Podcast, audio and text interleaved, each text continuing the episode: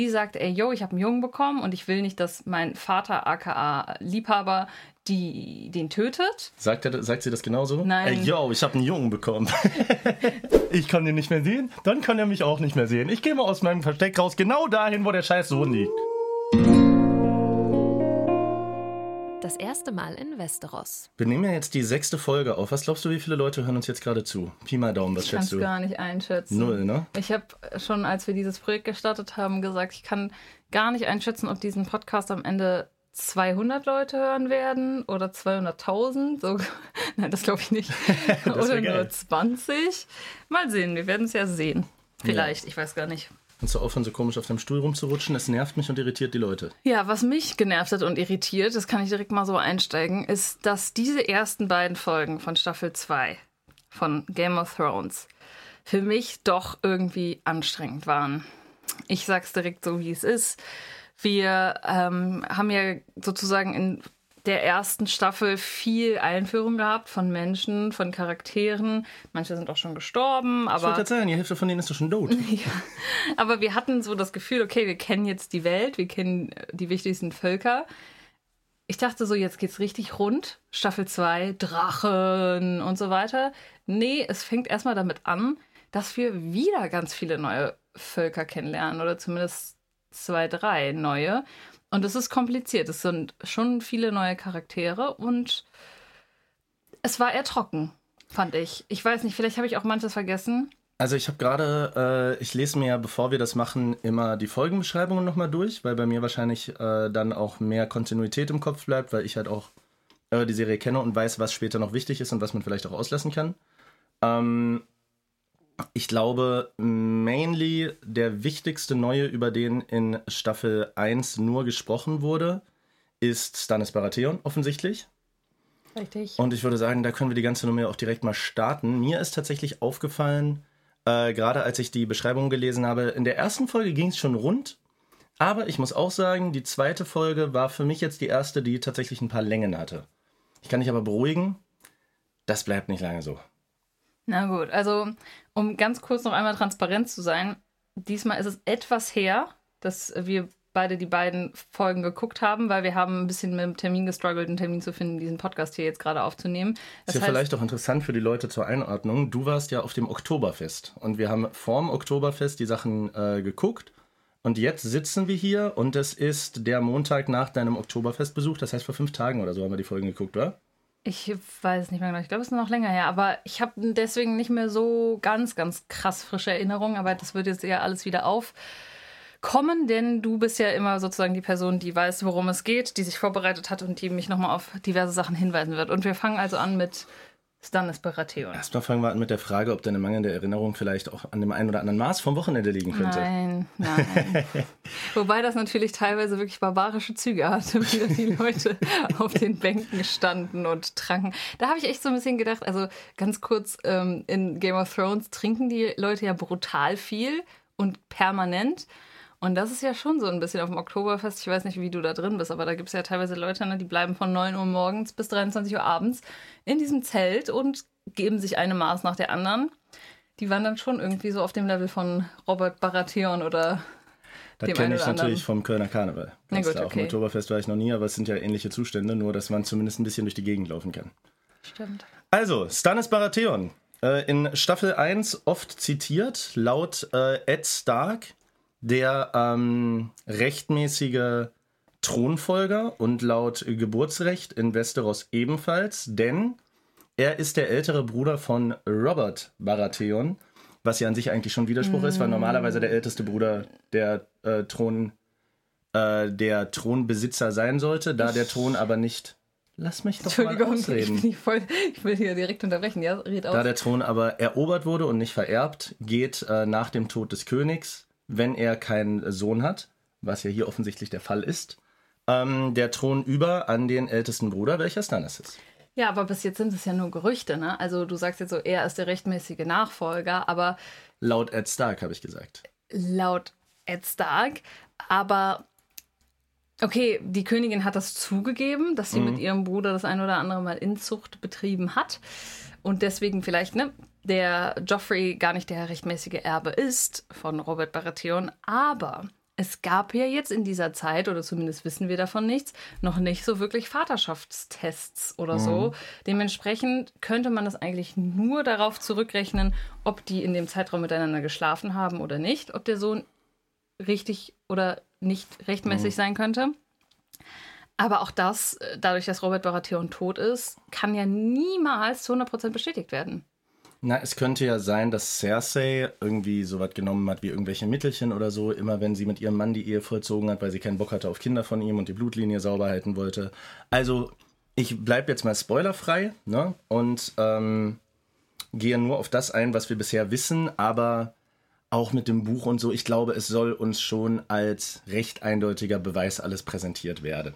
Aber Ja. klar, man kann es natürlich öffentlich, öffentlich schwer beweisen, aber gerade in der damaligen Zeit wird so ein hinreichender Verdacht und eine incestuöse Beziehung zwischen äh, Königin und ihrem Bruder wahrscheinlich Skandal genug sein, dass man wahrscheinlich keinen Lannister-Jungen auf dem Thron sitzen haben möchte, gerade in solchen Zeiten des Aufruhrs, wie sie gerade stattfinden, denn wie Cersei später richtig erwähnt, krönen sich gerade irgendwie überall Leute des Königs, äh, zum König. Ja, ähm, stimmt. Wir haben einmal den König im Norden, nämlich Rob Stark. Dann haben wir jemanden, der sich auch selbst als König bezeichnen möchte oder das werden will, nämlich der König der eisernen Klippen oder wie hießen sie?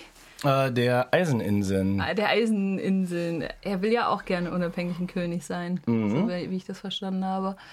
Und wir haben den und- König hinter der Mauer, von dem bisher nur gesprochen wurde, der da die Wildlinge um sich schart. Der ist neu. Der, da müssen wir gleich noch drüber reden. Der wurde jetzt eingeführt, richtig. Und wir haben ja so in Essos auch noch ein bisschen so, jetzt keine Person, die sich direkt schon als Königin benannt hat, aber eine, die auch auf jeden Fall Auge auf den Thron macht, nämlich Daenerys mit ihren Drachen. Und wir wissen, dass auch Stannis kleiner Bruder Renly, den wir auch schon kennengelernt haben, der äh, die Beziehung mit dem Ritter der Blume hat, dass der zwar als jüngerer Bruder eigentlich keinen Anspruch hat, aber auch schon amtlich Leute um sich geschart hat, was Stannis ein bisschen Kopfschmerzen macht, der ja auch schon Auge gemacht hat äh, im Gespräch mit Ned damals und obviously wahrscheinlich auch auf den Thron geiert. Alle wollen den Thron.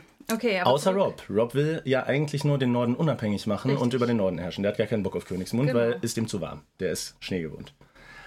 So, äh, gehen wir trotzdem einmal zu Stannis Baratheon, der uns hier präsentiert, also der uns ja vorher geschildert wurde als erfahrener Kriegsstratege und Feldherr und hier jetzt aber eher ein bisschen wie ein Fanatiker rüberkommt. Wie siehst du das? Wie ein Fanatiker und vor allem wie jemand, der ein bisschen am Rockzipfel hängt von einer gewissen Frau, die jetzt, glaube ich, für uns noch gar nicht so nah eingeführt wurde. Also eine. Das passiert Männern ja ganz, ganz selten. Es wurden sehr, sehr wenig Kriege geführt für Frauen ja, im aber Mittelalter. nicht für Frauen, aber ich finde, also wir haben hier auf jeden Fall diese rothaarige Dame. Wurde da schon ein Name genannt? Wenn Lady Melisandre. Lady Melisandre, okay, dann habe ich das verpasst. Die Stannis so ein bisschen eine Religion auch aufoktroyiert. Also wir äh, sehen sie eingeführt, wie sie gerade die alten sieben Götter am Strand verbrennt. Oder zumindest sie hat das veranlasst. Sie wirkt so wie die, die das initiiert hat. Keine Skulpturen von denen. Ja, ist ja logisch. Und sie sagt, sie ist selber irgendwie vom Lord des Lichtes, einer Abgesandte, oder zumindest predigt sie für den Lord des Lichtes, ein neuer Gott, so wie ich das verstanden habe, der jetzt hier eingeführt wird. Anscheinend eine monotheistische Re äh, Religion. Oder es ist eine Person, die es wirklich gibt, keine Ahnung. Und sie redet so ein bisschen auch die ganze Zeit wie eine Priesterin oder fast wie so, ein, so eine Art Päpstin, Gesandte von diesem Lord des Lichtes.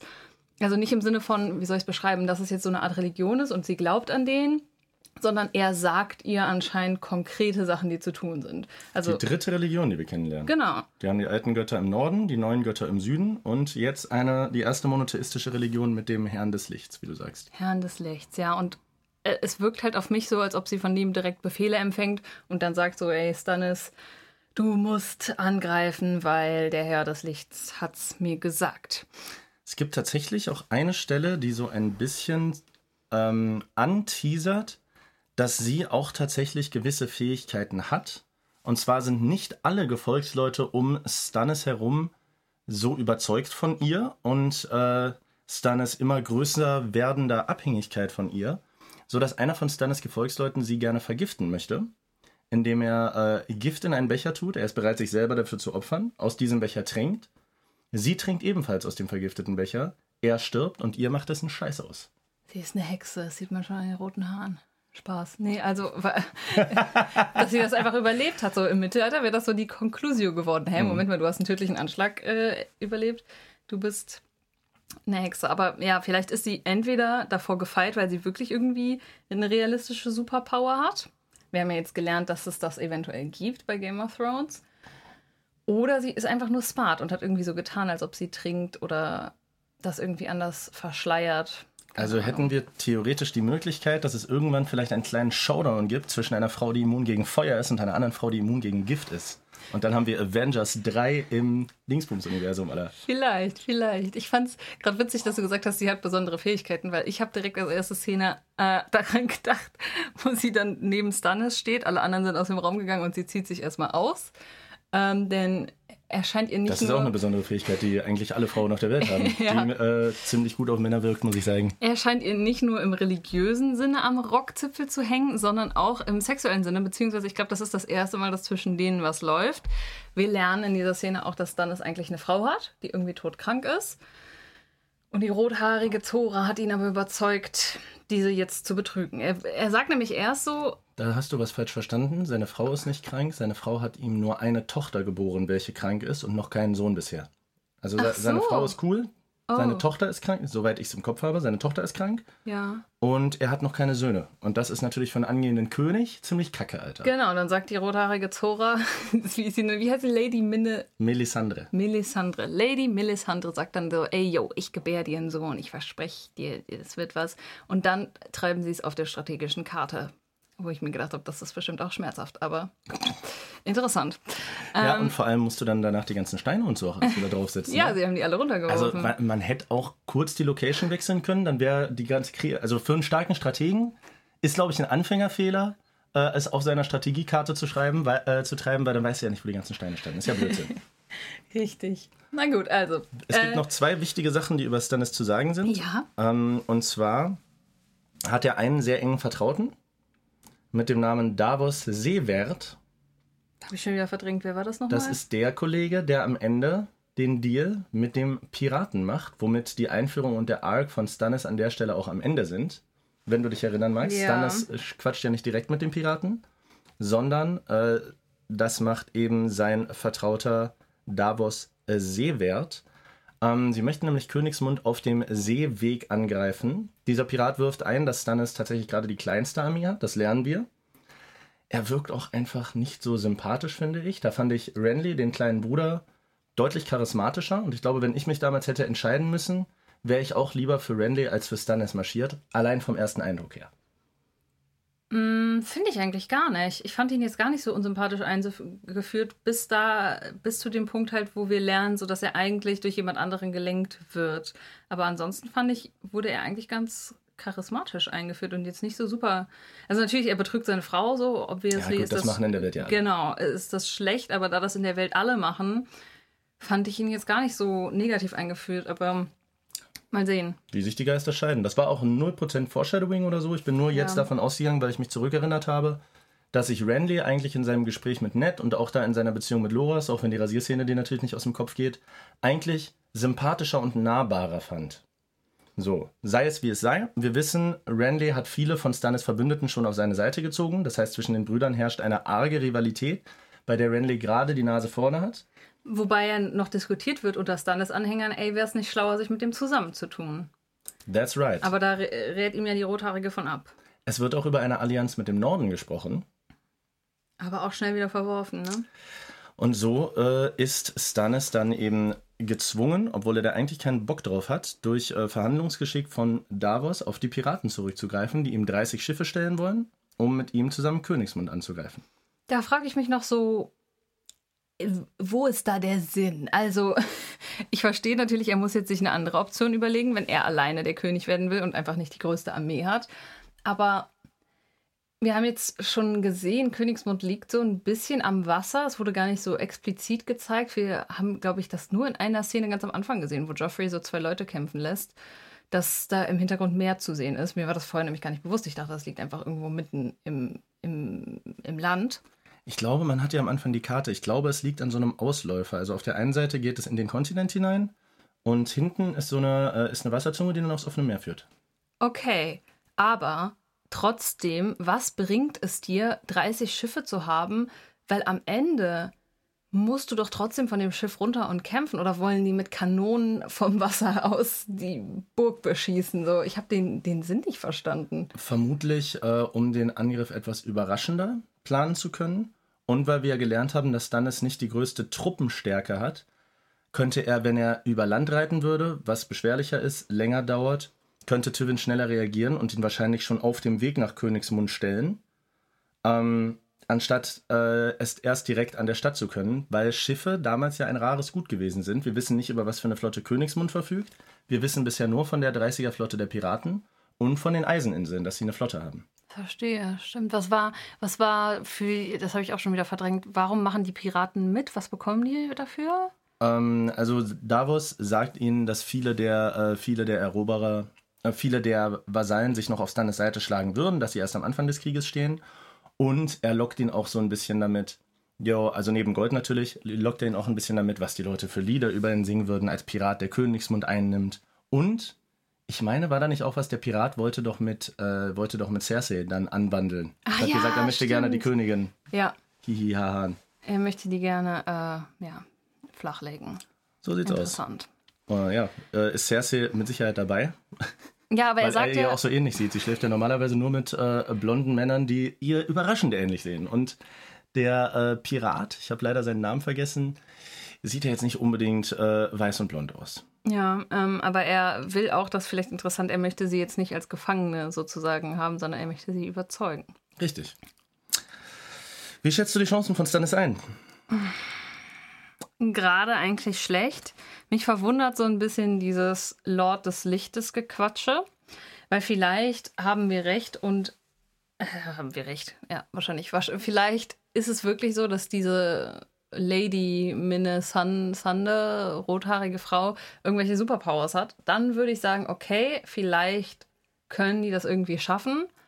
Ansonsten würde ich eigentlich sagen, eher schwach. Ich habe eigentlich noch so das Gefühl, dass es vielleicht noch passieren könnte, dass die sich mit, den, mit dem anderen Bruder zusammenschließen. Weiß auch nicht warum, aber das wäre für mich gerade trotzdem noch so ein logischer Handlungsstrang, dass wenn es hart auf hart kommt, dann irgendwie am Ende Blut dicker als Wasser ist und man sagt, gut, dann lass uns wenigstens mit denen verbünden, damit wir als Familie diesen Thron zumindest bekommen. Wiedergewinnen, mehr oder weniger. Ja.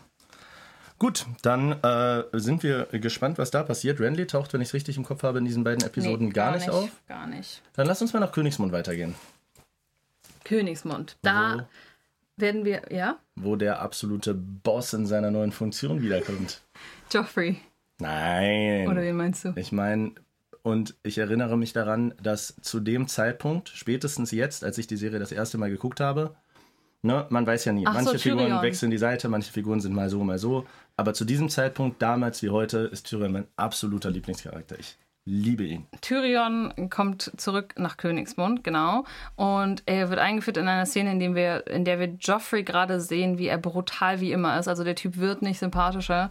Zu seinem Namenstag lässt er da irgendwelche Ritter gegeneinander kämpfen und sich gegenseitig abschlachten. Das ist sein Entertainment. Wir sehen auch noch mal kurz Sansa, die anscheinend mittlerweile so ein bisschen gebrochen ist. Also Die wirkt richtig abgerichtet, ne? ja, also sie hat sich irgendwie ihrem Schicksal ergeben und sitzt jetzt an seiner Seite, scheint ihn trotzdem nicht cool zu finden, aber denkt sich so, okay, ich kann hier eh nichts machen und ja, muckt nicht groß auf. Tyrion hat aber Eier Joffrey gegenüber. Der weiß, ihn zu handeln. Er spricht Sansa sein Beileid aus. Äh, sagt, wie kannst du das Beileid äh, aussprechen? Ned war ein Verräter und bla bla bla. Und Tyrion sagt, ja, aber er war trotzdem ihr Vater. Und er hat immer so einen bedrohlichen Unterton, wenn er mit Joffrey redet. Also er bietet ihm, finde ich, in direkter Konfrontation schon ganz gut die Stirn. Was etwas ist, was meiner Meinung nach Cersei so langsam entgleitet. Ich finde es aber auch interessant an der Stelle, dass sich Joffrey von ihm die Stirn bieten lässt, weil also äh, es macht für mich auch nicht so ganz Sinn. Also seiner Mutter gegenüber wird er ja immer ekliger. Also wir haben auch diese eine Szene, wo er sie schlägt. Da fragt er sie, sie ja so, sind diese Gerüchte wahr? Ich weiß gar nicht mehr, warum er sie überhaupt geschlagen hat. Umgekehrt, sie hat ihn geschlagen. Oh, ah nee, aber dann wird weil sie... er sie auf, äh, weil er sie auf die Gerüchte anspricht Ah, zwischen genau. ihr und ihrem Bruder. Sie knallt ihm eine und er droht ihr mit dem Tod, sollte sie das nochmal machen. Richtig, so, das meine ich damit, genau. Er, er droht ihr mit dem Tod dafür, dass sie ihn jetzt sozusagen kritisiert hat. Und da frage ich mich so, warum akzeptiert er das von Tyrion so sehr, da Paroli geboten zu bekommen? Weil er auch ein Mann ist? Weil Wahrscheinlich, er, weil er es von ihm gewöhnt ist. Also wir lernen ja, Nein, dass Cersei ihn sehr, sehr verhätschelt hat die ganze Zeit. Und schon in der ersten Folge ähm, ist Tyrion, äh, schlägt Tyrion Joffrey ja ins Gesicht. Was für mich so ein bisschen impliziert, dass während der Kindheit Cersei diejenige war, die ihn vor allem abgeschirmt hat, die ihn verhätschelt hat. Was ja, wenn man Kindern keine Grenzen zeigt, mit Respektsverlust einhergeht. Weil egal was für ein Arschloch Joffrey ist, er ist ein Kind, was aus seiner, äh, was aus seiner Erziehung mehr oder weniger entstanden ist. Während Tyrion ihm gegenüber immer eine gewisse Autorität hatte. Und wenn du das von klein auf lernst, dann entwickelt sich, glaube ich, eine andere Beziehung. Ja, okay, das kann stimmen. Ich dachte nämlich eigentlich gerade, Tyrion hat ja in der Familie generell keine Autorität, weil er vom Vater auch null geduldet und eigentlich gehasst wird. Aber doch, vielleicht in dieser Dynamik schon ein bisschen. Cersei ist auf jeden Fall auch nicht unbedingt einverstanden damit, dass Tyrion wiederkommt als Funktion der Hand des Königs. Sie verliert absolut die Fassung und den Bezug zu ihrem Sohn. Das bedeutet, äh, wir haben eine Szene zwischendurch, die da für mich äh, ganz bezeichnend ist, in der selbst ein Kleinfinger, Peter Baelish, der äh, Besitzer der Bordelle, sie äh, auf ihre Beziehung mit Jamie Lannister anspricht, die Stannis Baratheon nämlich durch einige Briefe im ganzen äh, Land gespreadet hat, so dass jetzt quasi ganz äh, Westeros davon weiß. Stimmt, das haben wir noch gar nicht erwähnt, aber ja, Stannis Baratheon hat dieses Gerücht gestreut. Ja. Und selbst Kleinfinger bietet ihr da die Stirn mit Augenkontakt und äh, droht ihr mehr oder weniger. Und sie ist recht unsouverän. Sie lässt ihn von den Wachen packen, ein Messer an den Hals halten und suggeriert ihm, nur Macht ist Macht. Er sagt nämlich, Wissen ist Macht, sie sagt, nur Macht ist Macht. Das bedeutet, sie kann ihren, gegen ihren Sohn nicht mehr bestehen. Selbst ihr aus ihrer Sicht verkrüppelter kleiner Bruder, der äh, schuld am Tod der Mutter ist, ist jetzt höher gestellt als sie, auf Befehl ihres Vaters. Ihr Sohn droht ihr mit dem Tod und selbst jemand, der nicht in eine adlige Familie geboren ist, fängt an, ihr die Stirn zu bieten, woraufhin sie die Fassung verliert. Das bedeutet, Cersei verliert so ein wenig an Einfluss gerade und das passt ihr, glaube ich, gar nicht. Stimmt. Interessant. Guter Punkt. Das ist aber nicht das Einzige, was Tyrion macht. Tyrion äh, geht direkt in die Vollen, denn äh, ja, Janos Slint, wir erinnern uns, der alte Kommandeur der Nachtwache, der äh, Ned auch verraten hat, indem er sich von wem anders hat kaufen lassen, ähm, geht auf Joffreys Befehl hin durch die Stadt und killt alle Bastarde, die Robert Baratheon hinterlassen hat. Ob alt, ob jung, er bringt sie alle um. Und Tyrion zieht durch. Er schickt ihn an die Mauer und setzt Bronn als neuen, äh, als neuen Hauptmann der Nacht, äh, der, nicht der Ah, Nachtwache, ja. sondern der Stadtwache ein. Ich erinnere mich, das hatte ich auch schon wieder verdrängt. Genau, also es gibt den Befehl von Joffrey, Mhm. alle Bastarde zu töten. Richtig, Richtig. das ist Joffreys Befehl, nicht Mhm. der von Cersei. Und Was auch nochmal zeigt, dass Cersei so ein bisschen die Kontrolle verliert, weil Tyrion sich ja schon darüber aufgeregt hat, dass Ned überhaupt getötet wurde. Er wirft Cersei erstmal vor, warum sie diesen Befehl gegeben hätte und versteht dann erst, dass auch das der Befehl von Joffrey war, dem Cersei nichts entgegenzusetzen hatte. Ja. Was ich da interessant finde, also ne, am Ende, okay, Tyrion bestraft diesen Typen, der das durchgeführt hat, setzt seinen eigenen Mann, nämlich den Söldner, da ein. Ich fand interessant, dass wir einen Bastard haben, der nämlich nicht getötet wird, zumindest bis jetzt nicht. Und das ist der Typ, von dem ich am Anfang mal gesagt habe, ey, vielleicht ist das ja eigentlich der rechtmäßige Erbe, nämlich der Schmiedsohn. Gendry. Gendry, genau. Er ist ja eigentlich Schmied gewesen, ist aber jetzt gerade mit Aria auf dem Weg an die Wand. Hm? Mauer. Warum nenne ich das eigentlich immer Wand? Ich weiß es nicht. Warum nennst du die Schattenwölfe immer Hunde? An die Mauer. Und er ja, wird erstmal nicht gekriegt, weil auch der Typ, der mit ihnen unterwegs ist, ja so ein bisschen die, die Leute verteidigt. Müssen wir jetzt, glaube ich, nicht näher darauf eingehen. Aber auch er wird ja gesucht, weil äh, Genau, weil er ein Bastard ist, der theoretisch irgendwie aufmucken könnte. Aber ich finde das interessant, weil ich am Anfang dieses Podcasts ja schon mal gesagt habe, ey, vielleicht könnte der noch gefährlich werden, wer weiß. Vielleicht wird der auch irgendwann mal aus, auf dem Thron sitzen, aus irgendeinem Grund. Finde ich interessant. Ich bin ja immer noch der Überzeugung, dass das eigentlich das Kind ist, das am Fieber gestorben ist. Okay. Äh, Ja, wir hatten doch am Anfang Ja, dieses äh, Fieber-Ding und dass das vielleicht doch das Kind von Cersei und Rob Baratheon ist. Mhm. Und nicht ein Bastard, sondern tatsächlich ein rechtmäßiger Thronfolger. Aber Mhm. keine Ahnung, vielleicht ist das auch nur eine wilde Interpretation. Er ist auf jeden Fall. Äh, lass uns eine Sache noch ganz kurz äh, der Vollständigkeit halber, weil dann können wir Königsmund auch abschließen, äh, dazu sagen, die eigentlich nur noch mal ein weiterer Beleg dafür ist, und das fällt mir auch jetzt gerade erst auf, wie viel es dafür gibt, dass äh, Cersei nicht allzu gut dasteht gerade, weil äh, aus, noch abgesehen von ihrem anfänglichen Ausraster darüber, dass Tyrion jetzt die Hand ist, worauf sie sehr unsouverän reagiert, muss sie ihm auch noch gestehen, dass sie Arya verloren hat. Stimmt, ja. Und Tyrion fasst ganz gut zusammen. Wir hatten also, um quasi Jamies Freilassung zu erpressen und als Druckmittel gegen den Norden, hatten wir den König von Winterfell, beziehungsweise den Stadthalter von Winterfell, Ned Stark, und zwei seiner Töchter. Einen hast du getötet und einen hast du verloren. Was ist los mit dir, Alter? Wie unfähig bist du? Ja, und das Druckmittel Sansa als einziges Druckmittel ist eigentlich ein sehr schwaches. Das muss ich generell sagen, um da einmal so übers größere Ganze zu reden. Wir haben jetzt eigentlich das Ding, dass der Norden Krieg und Unabhängigkeit will sozusagen gegen den Süden. Ursprünglich aufgrund dessen, dass sie halt viele Gefangene hatten. Jetzt ist aber Ned Stark tot, Arya ist weg und es ist nur noch Sansa da. Und ich habe so ein bisschen das Gefühl, natürlich gibt es jetzt im Hintergrund auch noch andere Bewegungen und andere Beweggründe, das zu machen. Aber ich habe so das Gefühl, so, die wollen jetzt diesen Krieg nur noch, um Sansa zu befreien. Und das ist eigentlich total dumm. Ich denke mir so, wenn du es strategisch angehen würdest, würdest du die halt das Bauernopfer sein lassen und halt dort bleiben lassen. Es ist auch ein bisschen, finde ich, zu viel Persönliches dafür, dass jetzt wahrscheinlich tausende Männer auf dem Schlachtfeld sterben werden. Also weißt du, was ich meine? Ich meine so. Aber das sagt Rob ja auch selber zu seiner Mutter, dass nicht alle Leute nur jetzt noch für Sansa in den Krieg ziehen und er setzt ja auch andere Bedingungen auf. Er schickt nämlich, dann gehen, dann gehen wir da jetzt erstmal kurz hin, er schickt ja einen Boten nach Königsmund äh, mit den Bedingungen der Starks, die eben nicht nur Sansa sind, sondern auch äh, die Gebeine, sagt er, also die Leiche Überreste von seinem Vater und die Unabhängigkeit des Nordens. Ist jetzt erklärtes Kriegsziel. Genau, aber das hat sich eigentlich alles mal ursprünglich nur entwickelt wegen so einer anderen Kleinigkeit. Also so wie es ja oft ist, ne? Kriege, Kriege mhm. entwickeln sich ja oft aus solchen Domino. Hätte äh, Joffrey Ned Stark mal nicht getötet. Effekten, ja. Mit hm. einem Ned Stark an der Mauer wäre dieser ganze Krieg nicht entstanden. Also hat Joffrey auf jeden Fall schon eine ganze Menge Leute auf dem Gewissen. Das stimmt. Das Einzige, was ich cool finde an Joffrey, ist übrigens, dass er den Thronsaal umdekoriert. Ich bin richtig gespannt, was da rauskommt. Richtige Tine Wittler-Vibe, so Einsatz in. Stimmt, du, du, guckst ja auch so, äh, so Hausrenovierungssachen ja. so auf Netflix an, ne? Ich bin richtig gespannt, wie der jetzt bald aussah. Weil ich muss sagen, ich mochte diese.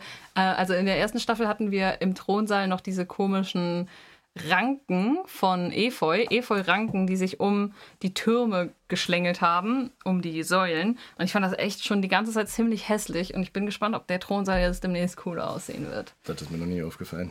Doch, das, war, das hat gar nicht gepasst zum Thron. Naja, mal sehen.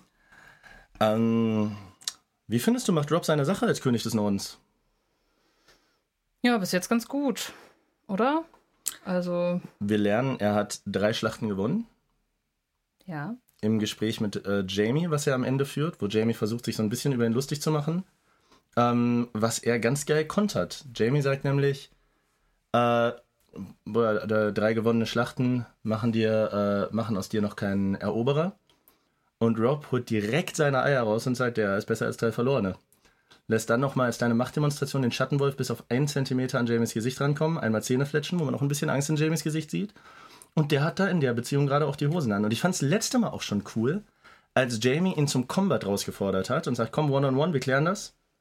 Und Rob sagt, nee, einen Scheiß machen wir, weil da würdest du ja gewinnen. Ich nutze lieber die Vorteile, die ich habe. Also er lässt sein Ego außen vor, er macht die Sachen ziemlich schlau, er betrauert seine eigenen Verluste, wenn er eine List machen muss. Er gesteht sich ein, dass er gegen Jamie 1 gegen 1 verlieren würde in einem äh, Schwertkampf und zieht das bisher für seine, keine Ahnung, 18, 19, 20 Jahre, was er haben wird, ganz gut durch. Ich merke schon, er ist auf jeden Fall einer deiner Lieblingscharaktere. Ja!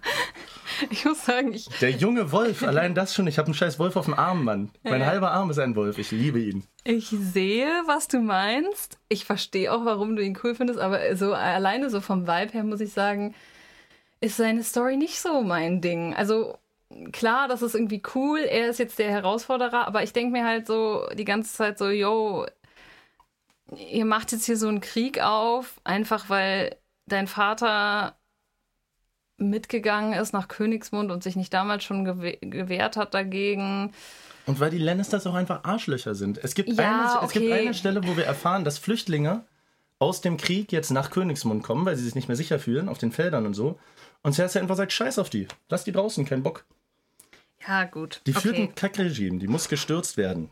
Ich, ich, ja, sehe ich total. Außerdem ist es eine Frau in einer Führungsposition, das wollen wir sowieso nicht. Ich glaube, warum ich es auch so dumm finde, ist dieses, weil wir als Zuschauer kennen ja schon das Bigger Picture und das ist jetzt hier so ein kleinkarierter Krieg zwischen Norden und Süden, aber die eigentliche Gefahr lauert ja draußen im richtigen Norden, wie wir lernen. Der Winter kommt, was weiß ich, weiße Wanderer sind zurück. Und für mich ist es einfach, auch wenn die sich gegenseitig hassen, jetzt irgendwie dumm, dass sie sich bekriegen, weil sie könnten die Manpower und Womanpower eigentlich nutzen für das, was da vielleicht bald kommt. Keine Ahnung. Es interessiert aber keinen so richtig außer Tyrion. Cersei, es wird ja sogar angesprochen, auch mit Nachricht von der Nachtwache, äh, von der Nachtwache, dass weiße Wanderer gesichtet wurden und Cersei sagt, ja komm, ist mir egal. Die denkt so aus den Augen, aus dem Sinn, das ist so weit im Norden, das interessiert mich nicht. Im besten Fall denkt sich vielleicht, okay, wenn da wirklich was ist, dann, mach, dann machen die Winterfell klar für mich, umso besser. Also sie fühlt sich mhm. da, glaube ich, schon sehr geschützt im Süden. Ja. Ähm, apropos Nachtwache, wie wir ja gelernt haben, Arya und Gendry sind auf dem Weg zur Nachtwache. Da passiert eigentlich nicht allzu viel. Es gibt zwei wichtige Sachen. Gendry ähm, hat verstanden, dass sie ein Mädchen ist. Und auch wer sie ist. Sie verrät es ihm nämlich. Also ja. zwischen den beiden entwickelt sich eine Freundschaft.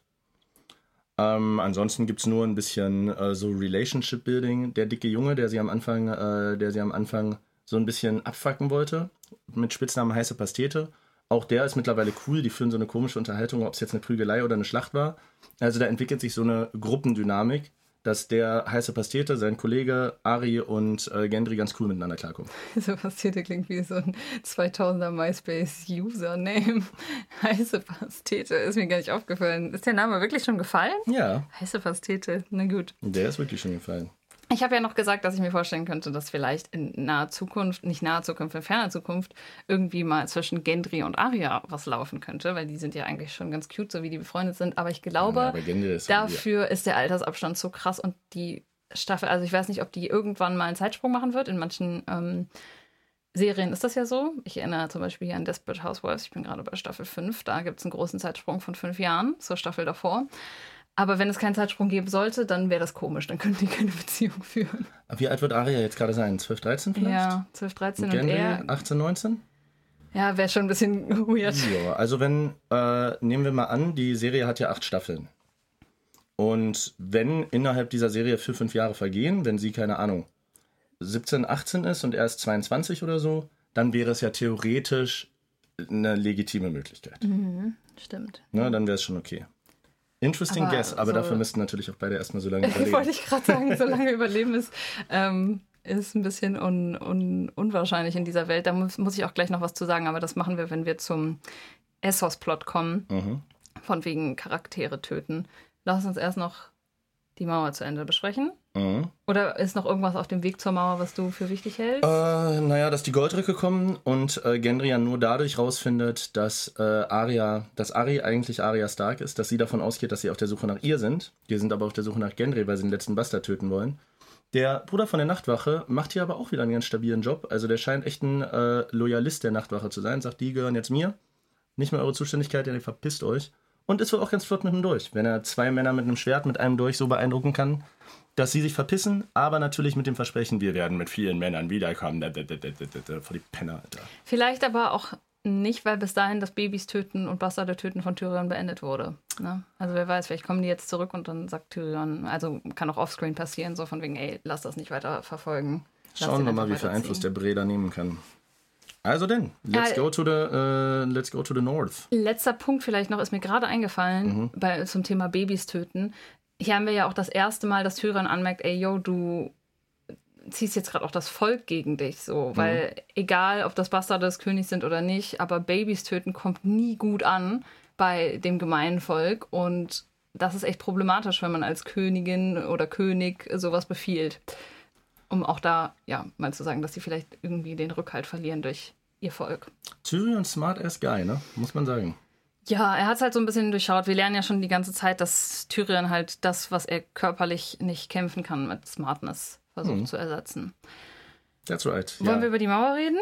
Ich finde ich find erstmal sehr, sehr, sehr, sehr gut, dass selbst in dieser Welt, wo die Leute den ganzen Tag saufen und ihre Frauen betrügen und sich gegenseitig schlachten, dass auch da Babys töten nicht gut ankommt. Das scheint so ein universelles Gesetz für alle Welten zu sein und alle Religionen und alle Menschen, die es gibt. Ja. Babys töten findet erstmal keiner cool. Und das, dem möchte ich mich anschließen, Außer um, äh, um Kollega zu zitieren an der Stelle mit seiner weltbewegenden Line, ich bin gegen Mord an Kindern. Kann man so stehen lassen. Ja, das sind sie alle. Das sind sie Shoutout alle. Boss Explosive an der Stelle. Wundervoll. Okay. Ich bin gegen Mord an Kindern. You don't say, wirklich. Naja, aber wer nicht gegen Mord an Kindern ist, und das ist jetzt hier Überleitungs-Alicia, Uh, ist der Typ, der hinter der Mauer im Norden lebt. Mhm. Wir lernen nämlich, äh, also wir haben ja Staffel 1 Ende gesehen, die komplette Nachtwache oder zumindest ein großer Teil ist aufgebrochen in den Norden, um da mal abzuchecken, was da eigentlich los ist.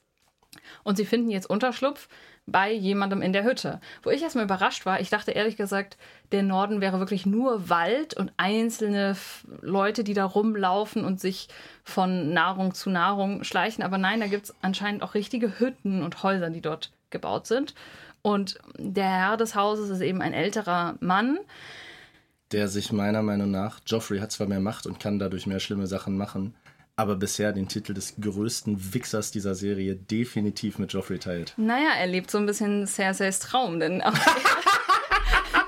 denn auch er Stark.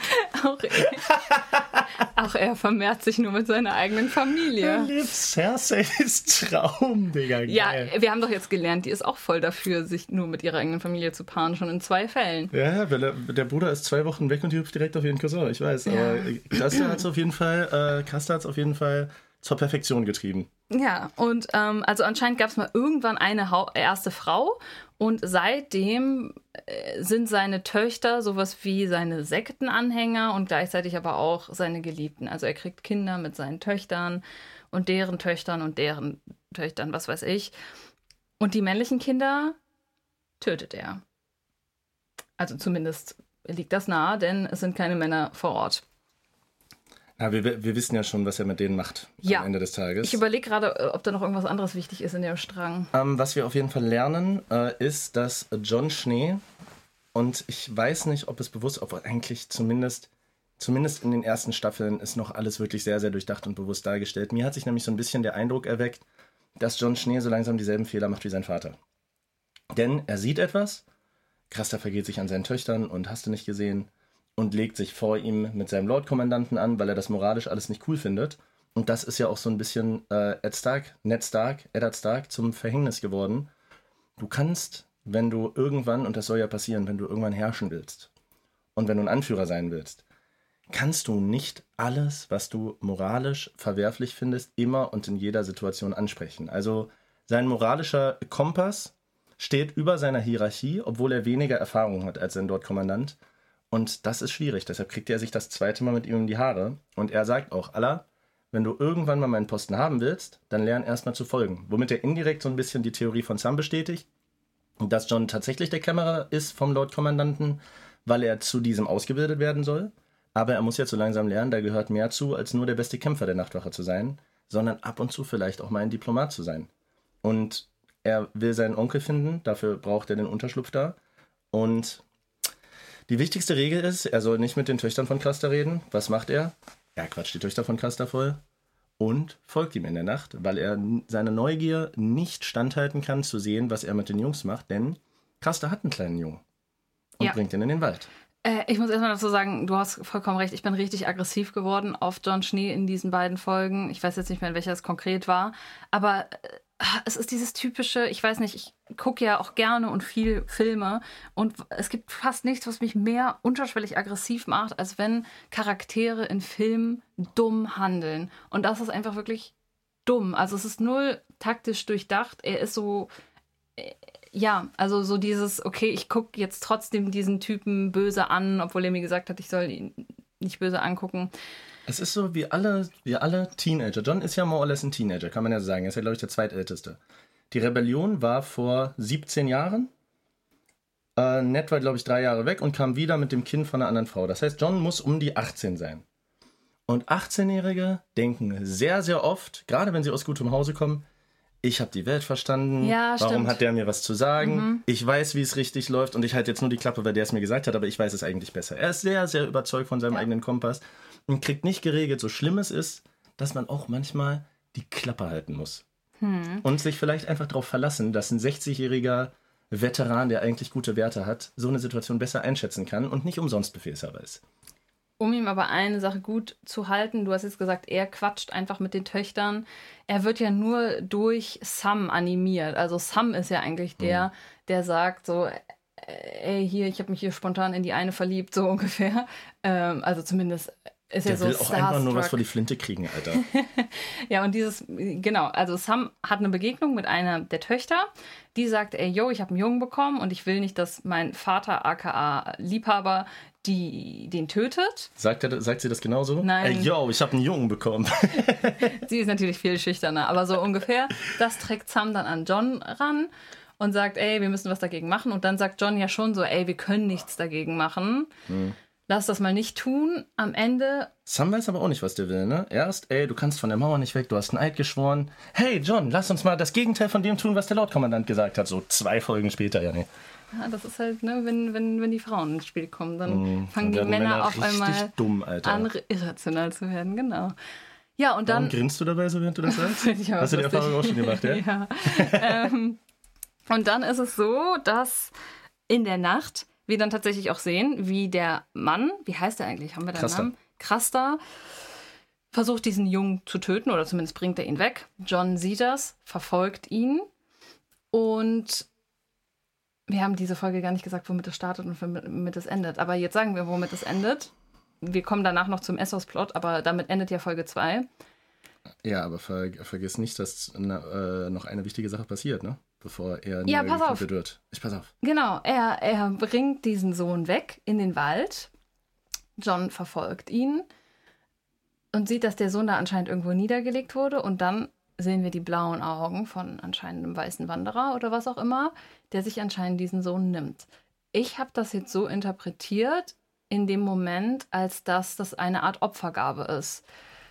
Von wegen, okay, ich lebe hier in meiner Hütte mit meinen Frauen und ihr weiße Wanderer bekommt meine Söhne, damit ihr mich in Ruhe lasst. Genauso hat es auf mich gewirkt. Und dann wird John ja von Ja, da irgendwie niedergeprügelt. Genau, John lässt sich, ist nämlich äh, so ein intelligenter, moralisch integrer, guter Kämpfer, dass er sich von diesem alten Inzest-Kackvogel dabei erwischen lässt und auch noch niederschlagen. Und Der sagen- tolle Kämpfer, Alter. Ich muss sagen, ich habe es tatsächlich vor ihm gecheckt. Also wir haben da so eine Szene. Das stimmt, das war sehr stark. Äh, das wird man, ähm, das wird man, glaube ich, jetzt nur wissen, wenn man es nochmal ganz konkret geguckt hat. Aber John versteckt sich hinter einem Baum. Man sieht, wie dieser Kraster zurückgeht. John geht aus seinem Versteck raus und man hört sofort, wie die Schritte aufhören. Und ich denke mir so, Alter, der ist nicht weitergegangen, der wird dich jetzt verfolgen. Menschen, die sich in. Filmen oder Serien hinter Bäumen verstecken, sind auch immer komplett dämlich. Er guckt so, ich kann den nicht mehr sehen, dann kann er mich auch nicht mehr sehen. Ich gehe mal aus meinem Versteck raus, genau dahin, wo der scheiß Sohn liegt. Ja, Dödel, Alter. Und dieser Kraster ist 1,20 groß. aber stärker in dem. Mann, das ist einfach der Game of Thrones Ruse und kann den besten Kämpfer der Nachtwache ins Gesicht schlagen und der ist direkt weg.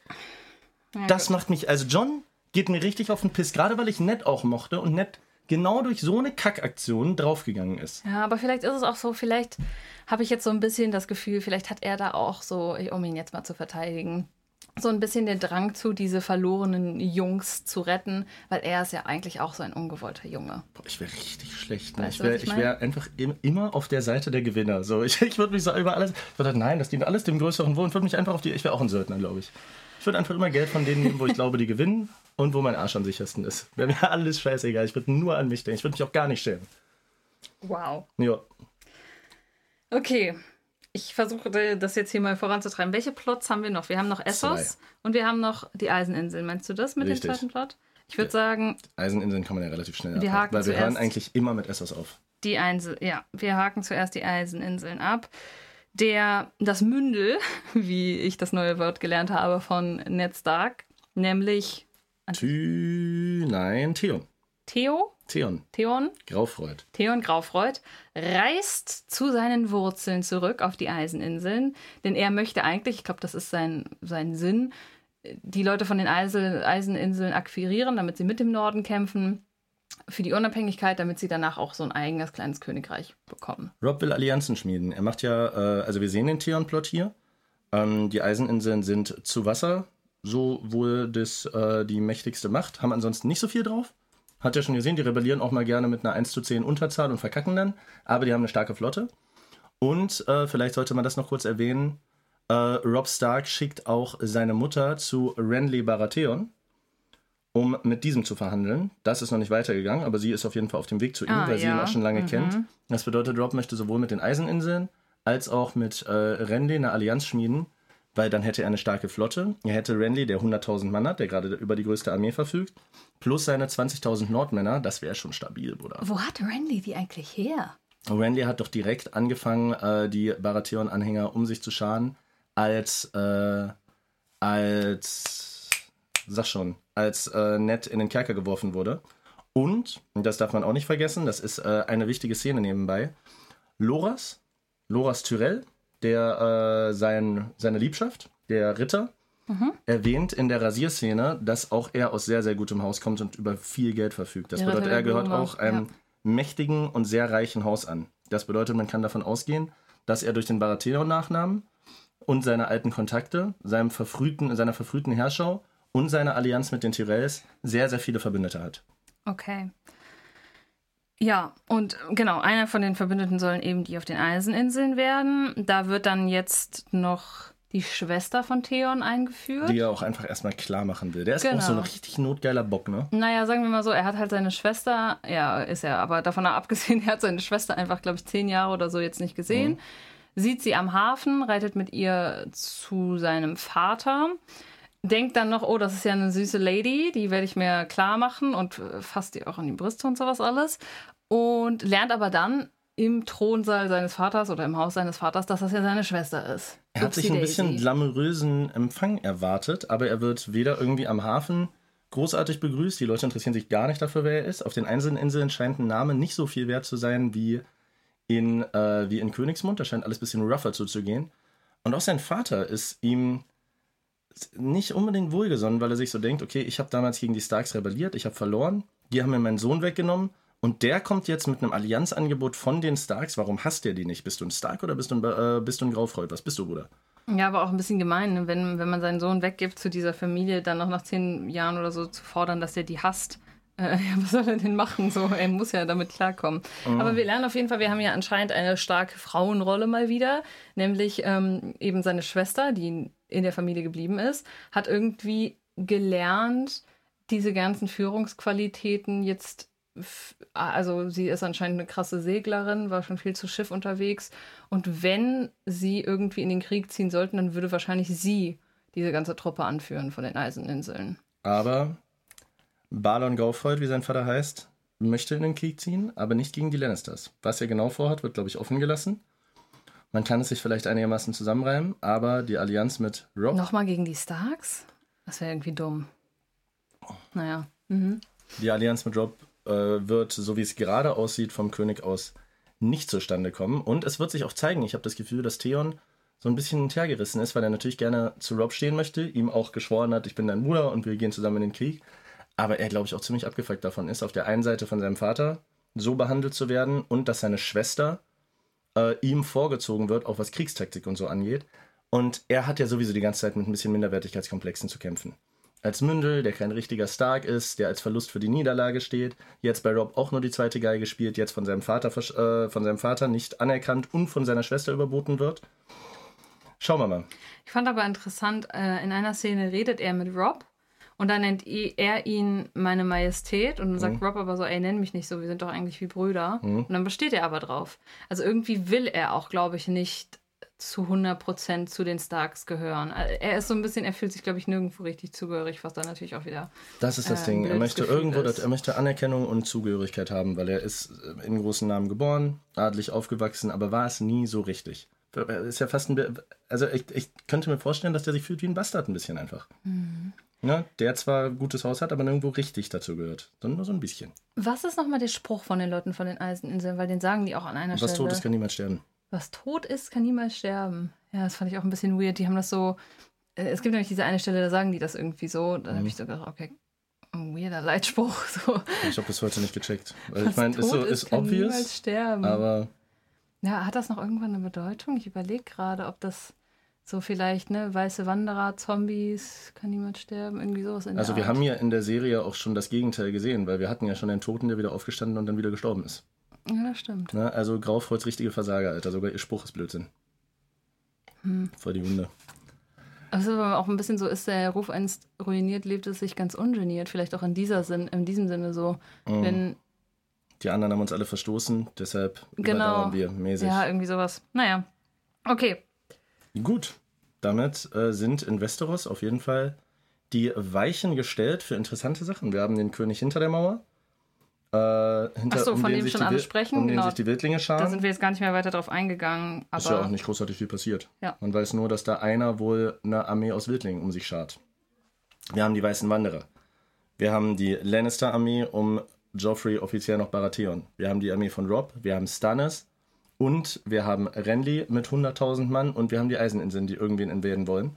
Das bedeutet, da geht's zur Sache. Krieg ist offen, der Krieg im Feld ist offen. Robb macht momentan eine gute Figur. Wir werden sehen, was passiert. Ja, wir haben jetzt aber im Osten noch Daenerys, die eigentlich immer noch ziemlich abgeschnitten ist vom Plot. Das ist immer noch so ein Einzelding. Die ziehen jetzt gerade durchs Land. Also sie haben anscheinend, ne, die paar Leute, die bei ihr geblieben sind, haben sie irgendwie zusammengerafft. Sie haben die drei Drachen dabei.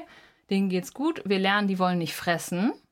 Fand ich auch interessant an der Stelle. Also irgendwie, ich glaube, sie bietet ihnen da so Pferdefleisch oder sowas an und die wollen das nicht. Und da frag, fragen die sich noch so ein bisschen, hm, was wollen die denn fressen? Mein, meine Idee wäre, mein Foreshadowing, dass die vielleicht Menschen fressen wollen. Vielleicht ist es das Ding.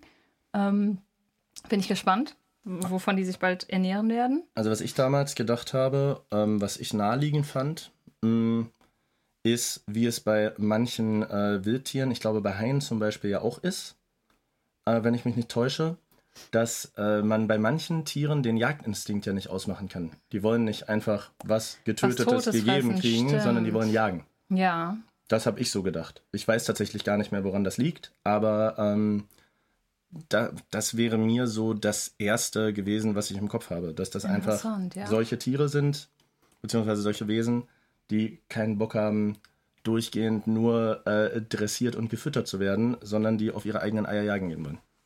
gut, kann, kann sehr gut sein. Ähm, wir haben dann aber auch im nächsten Moment ne, ein totes Pferd und äh, also ne, Daenerys Pferd bricht zusammen. Und dann haben wir auch noch im nächsten Moment einen toten Menschen, denn also die Karawane steht da und kommt nicht weiter und denkt sich so, ey, wir laufen hier die ganze Zeit durch Essos in der sengenden Hitze und kriegen irgendwie keinen guten Ort, wo wir uns niederlassen können oder was weiß ich, von dem wir aus strategisch weitermachen können, was weiß ich. Deswegen hatte sie ja so drei Boten ausgesandt. Einer von denen kommt zurück, beziehungsweise ein Pferd kommt zurück. Und in der Satteltasche ist der abgetrennte Kopf des Boten. Und da muss ich sagen, das war die Stelle, wo ich so ein bisschen Sorge hatte, dass jetzt zu viele Leute getötet werden. Denn dieser besagte Bote, der jetzt tot ist, wurde losgeschickt mit den Worten, ey, du bist das Blut meines Blutes. Ich glaube also, anscheinend war das irgendwie so ihr, Ihr Schwager. Blut, ihr Blutreiter war es auf jeden Fall. Ich habe jetzt eigentlich gedacht, es wäre vielleicht ein Bruder oder ein Cousin von ihrem Mann gewesen. Kann, kann auch durchaus sein. Das eine schließt ja das andere nicht aus. Er war auf jeden Fall vorher auch schon ein enger Vertrauter von den beiden. Genau, und er wird auch so dargestellt, ich weiß nicht warum, aber cineastisch hat er einfach auf mich so ein bisschen so gewirkt, als ob er jetzt ein neuer Charakter ist, der eingeführt wird. Und kommt dann halt im nächsten Moment tot zurück. Und dann habe ich so gedacht, so, ah, machen wir jetzt wirklich dieses, okay, neuer Charakter wird eingeführt, er wirkt kurz ganz wichtig und stirbt schon wieder. Da hat sich kurz meine Sorge, die wir in der letzten Folge hatten, so ein bisschen bestätigt, dass das jetzt vielleicht zu viel Abschlachterei sein könnte. Ich muss sagen, bis jetzt war es aber ansonsten eigentlich nicht so. Deswegen mal schauen, wie es weitergeht. Wir sehen auf jeden Fall, sie ist in einer relativ verzweifelten Lage, weil äh, sie schickt in alle Richtungen nach Hilfe, ihre Leute verhungern und verdursten, die Drachen wollen nicht fressen. Und äh, der Kollege wurde geköpft und auch, wie wir lernen, auf eine recht unehrenhafte Weise geköpft, weil die, äh, weil die Dothraki normalerweise ihre Toten verbrennen, weil sie glauben, dass sie nur dann ins Jenseits kommen können. Stimmt, seine, Das macht der Bruder nicht. Frau, seine Frau heult dann noch von wegen, oh nein, jetzt kommt er nicht ins Jenseits. Wo ich mir in dem Moment gedacht habe, so, imagine, das wäre wirklich so. Also wir alle fragen uns, was ist nach dem Tod? Haben die Religionen recht oder ist es irgendwas anderes? Aber stell dir mal vor, nach dem Tod wäre einfach wirklich so eine dumme Regel am Start. So, du kommst so in so einen Himmel und dann sagen die da so an der Pforte so, ja, Moment mal, aber deine Verwandten haben dich nicht verbrannt. Ja, das heißt, du kommst in die Hölle. So. Also sowas, was sich so niemand vorher vorstellen konnte, finde ich irgendwie interessant. Ja, weird. Das kann ja niemand wissen, was da passiert, Alter. Schauen wir mal. Ähm, außer der Hälfte der Game of Thrones Charaktere. Die wissen alle schon genau Bescheid. Ja, also. Ja, es, ist, es bleibt auf jeden Fall verzweifelt bei ihr. So, sie unehrenhafter Tod. Die anderen Karls zeigen damit auch so ein bisschen Disrespect. Ne? Karl Drogo ist tot. Karl Drogo war der Grund, warum wir dich respektiert haben. Du hast keinen Kalasar mehr. Du hast keinen Mann mehr an der Seite, der uns im Kampf gefährlich werden kann. Ne? Dass du dich da mit dem eingelassen und den geheiratet hast, hilft dir jetzt nicht mehr weiter. Habe ich das richtig verstanden, dass in ganz Essos anscheinend mehrere Dothraki-Völker rumlaufen? Ja. ja, also die haben alle dann eigene Kalasare. Genau. Da frage ich mich, in dieser Hauptstadt von denen, kommen die dann da alle zusammen? Äh, ich gehe davon aus, dass die die alle nutzen und dass die so wie, also so wie ich es im Kopf habe.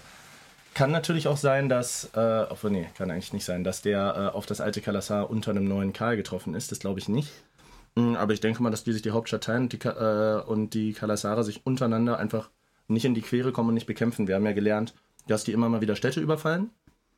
Mhm beziehungsweise mehr oder weniger ist ja Mafia, mehr oder weniger Schutzgeld erpressen. Die gehen zu Städten, sagen, jo Leute, äh, gebt uns mal euer Cash und euer Essen und wenn nicht, dann invaden wir. Und ab und zu, um quasi äh, Macht zu demonstrieren, hat dann eine Stadt Pech und sie invaden trotzdem. Ja, aber ja. wir wissen ja jetzt nicht, wer den Typen getötet hat, oder? Waren Karl, das andere? Warte. Ah, das waren auch Dothraki. Serjora meint, dass es vielleicht Karl Pono gewesen sei, die Leiche nicht verbrannt haben. Also auch ein anderer Dothraki. Ja, ja. genau. Ich kann an der Stelle ja mal vielleicht anfangen mit, was ich glaube, was in diesem Plot als nächstes passiert. Ich bitte darum. Ich könnte mir vorstellen, wir haben ja jetzt gelernt, die Drachen fressen nicht. Die weigern sich bis jetzt zu fressen. Du hast jetzt das auf das angespielt mit von wegen, die wollen vielleicht was jagen. Oder die haben, ja, keine Ahnung. Aber ich glaube, die bekommen Hunger. Und wenn ich jetzt überlegen müsste, was als nächstes passiert. Ich möchte eine Sache vorausschicken. Ja. Weil wenn ich es hinterher sage, ist es wie ein Spoiler. Ich bin mir jetzt an dieser Stelle schon zu 100% sicher, dass du falsch liegen wirst. Weiter? Oh. Ich hätte jetzt auf jeden Fall gesagt, irgendwann haben wir eine Begegnung von Daenerys mit einem anderen Volk. Und ich glaube, dann wird sich das erste Mal werden die Drachen in Einsatz kommen und jemanden so verletzen, dass dann doch Daenerys wieder äh, ja, Respekt bekommt zumindest. Das wäre jetzt meine Idee, dass sich die drei Drachen so draufstürzen auf einen von den Anführern, den kurz zerfleischen, obwohl die noch so klein sind. Und dann. Die sind aber auch so süß. Ja, weil die haben ja jetzt Hunger und dann würde ich sagen, äh, ist es das, wie es da weitergeht. Aber keine Ahnung, vielleicht auch nicht. Ich kann ja auch vorher nicht wissen, ob du falsch liegst. Vielleicht wollte ich dich auch nur verunsichern. Weil ich muss, ich habe hier immer so einen schmalen Grad, wenn ich rede, weißt du? Weil man, ich muss immer überlegen, was kann ich sagen, was spoilert vielleicht. Mhm. Alleine, ähm, dass du Tyrion immer noch so sympathisch findest, spoilert mir so ein bisschen, dass er vielleicht sympathisch bleibt. Wieso? Ja, wer weiß. Keine Ahnung. Obwohl, ja, egal. Ähm, ich weiß nicht, weißt du noch, als äh, wir uns, ich glaube, in der dritten oder vierten Folge darüber unterhalten haben, dass Ned in der äh, dritten oder vierten Staffel wahrscheinlich äh, wieder nach Winterfell zurückkehrt und ich so voll dabei war? Ich glaube, irgendwie sowas war das. Das weiß ich gar nicht nee? mehr, ja. Okay, ja, gut. ja. Also ich bin, ich bin, ich bin schon vorsichtig. ich ne? freue mich, das alles nochmal zu hören. Ich habe auch schon, also es gibt Figuren, über die ich schon so gesprochen habe, wie ich die gerade finde, die so bleiben. Es gibt aber auch Figuren, über die ich gerade gesprochen habe, wie ich die so finde, was auch real ist, die ich noch vollkommen ändern. Okay. Mach dir mal keine Sorgen. Gut, willst du mir noch mehr Fragen stellen? Was wären deine Fragen an mich für diesen Plot und für die Zukunft vielleicht? Mm, also, Okay, okay, okay, okay. Ich muss, äh, gib mir kurz eine Sekunde, weil ich hatte jetzt schon zwei Fragen im Kopf, die aber beide Spoiler enthalten würden. Ähm, wo wir ja mal hingehen können, ist, viele, viele Leute versuchen ja gerade Allianzen zu formen. Hm, du hattest gerade schon angerissen, dass du dir vorstellen könntest, dass Stannis sich mit seinem Bruder verbündet. Rob will das aber auch. Rob möchte das auch mit den Eiseninseln. Was glaubst du denn, ähm, wie die Kriegsparteien aussehen werden. Glaubst du, es wird so aufgesplittet bleiben, dass wir jetzt irgendwie sechs Parteien haben? Oder was glaubst du, wer könnte in Zukunft mit wem paktieren? Ich glaube, am Ende sind es drei. Weil, das ist jetzt einfach nur so ein Bauchgefühl, also drei Parteien, weil ein Krieg zwischen zweien ist immer langweiliger als ein Krieg zwischen dreien, aber zwischen vier und fünf wird es unübersichtlich. Ich muss da so ein bisschen an Herr der Ringe denken Da haben wir ja auch, glaube ich, das ein oder andere Mal zumindest drei verschiedene Fronten, die gegeneinander kämpfen. Ja, wir haben Sauron und äh, Sauron und den Westen, also die Menschen, und dann aber noch Saruman, der sich mit diesen Urukai einmischt, hast du recht. Genau, und ähm, vielleicht wird es auch so ein Überraschungseffekt, so, okay, die kommen jetzt denen zur Hilfe. Ich glaube, am Ende wird es sich so aufsplitten. Ich überlege jetzt gerade, wer mit wem. Ähm, ich denke, dass in einem ersten Krieg Essos und Daenerys und die Dothraki rausgelassen werden. Ich glaube nicht, dass die da eine große Rolle spielen werden, außer da entwickelt sich jetzt noch spontan irgendwas, dass die Drachen irgendwelche richtig krassen Übermächte formen.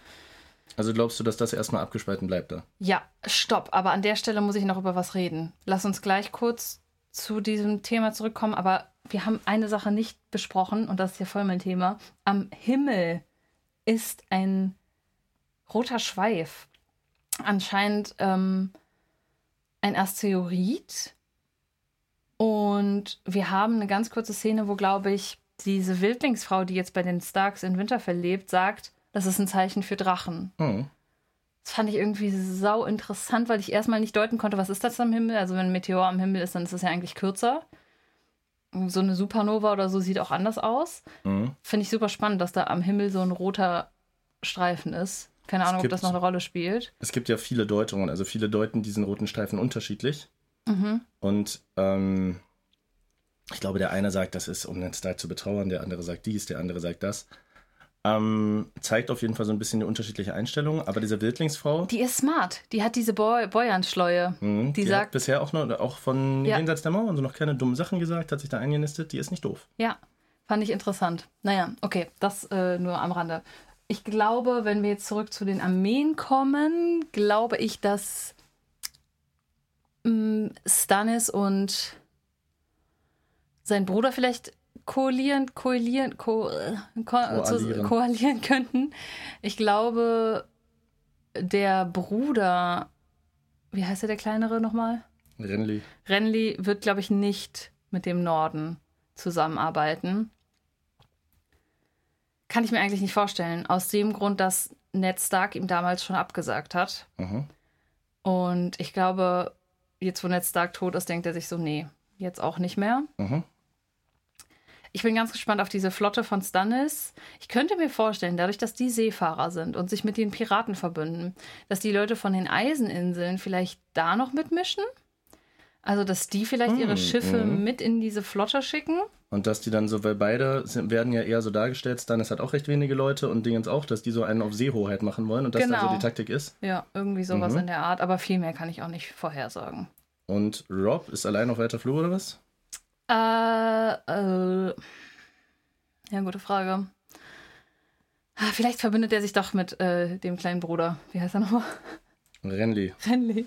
Das kann ich mir einfach nicht merken. Vielleicht verbindet er sich doch mit Renly. Dann hätten wir nämlich den einen Bruder mit dem Norden auf der einen Seite und den anderen Bruder mit den Schiffen auf der anderen Seite. Wäre ja, wär ja auch das Sinnvollste, weil äh, die Leute brauchen Verbündete und Rob ist ja der Einzige, der nicht auf den eisernen Thron schielt und trotzdem gerade ziemlich mächtig im Feld ist. Stimmt. Wäre ja für Randy sinnvoller als für seinen Bruder, der eigentlich Thronanspruch hat. Ja.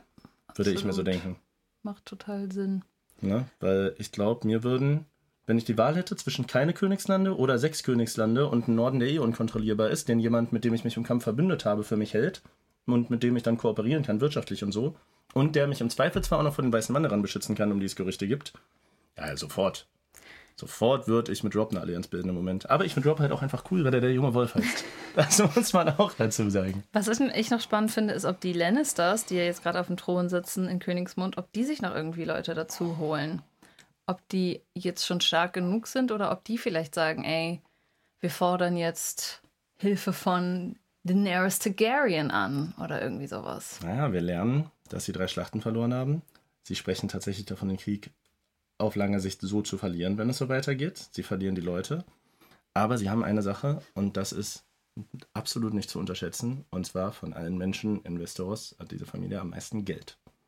Stimmt. Und Geld hat schon immer auf jeden Fall Macht gekauft. Und das ist, glaube ich, auch in jeder Welt gleich. Geld regiert die Welt. So sieht's aus. Schauen wir, ob es auch diese Welt regiert oder ob der junge Wolf zubeißen kann. Ich denke, wir sind durch. Hast du keine Fragen mehr? Was in den nächsten Folgen passieren kann? Ich gebe jetzt nochmal einen Ja, wilden Guess. gib Foreshadow, Alter. Leg los. Ich Wir, foreshadowe. wir geben uns ja äh, jetzt gleich nach dieser Podcast-Aufnahme die nächsten beiden Folgen, richtig? Äh, weiß ich nicht. Wir äh, also mein, mein Guess ist, die Person, die als nächstes stirbt, Mm. die möchte ich hervor, hervorsagen. Warte, darf ich mal kurz überlegen. Mm, doch, da- ich weiß es. Ja, es Ja, darf. also von den Hauptfiguren, ne? Genau. Jetzt nicht Sol Soldat 13. Es sollte nicht zu vorhersehbar sein, sollte aber auch etwas unvorhersehbar sein. Also ich hätte jetzt eigentlich spontan gesagt Cersei. Mhm. Die ist mir aber zu antagonistisch und zu machtverlierend gerade, als dass ich glaube, dass die jetzt noch getötet wird, weil das bringt den Plot nicht weiter. Wenn sie jetzt stirbt, dann passiert irgendwie nicht viel, außer dass sie stirbt. Und Dann wäre sie so ein bisschen verheizt gewesen, ne? ja, also wer soll dadurch, dass sie stirbt, ein anderes Motiv bekommen? Joffrey, haben wir jetzt gelernt, findet sie eh nicht so toll. Und keiner würde jetzt denken, oh mein Gott, die muss ich rech rächen. Deswegen, Naja, sie hätte, äh, sie hätte dafür da sein können, um Ned quasi zu entthronen, was sie ja geschafft hat, und ihren Sohn an die Macht zu bringen. Vielleicht wäre damit ihr Arc schon erfüllt. ja. Hm.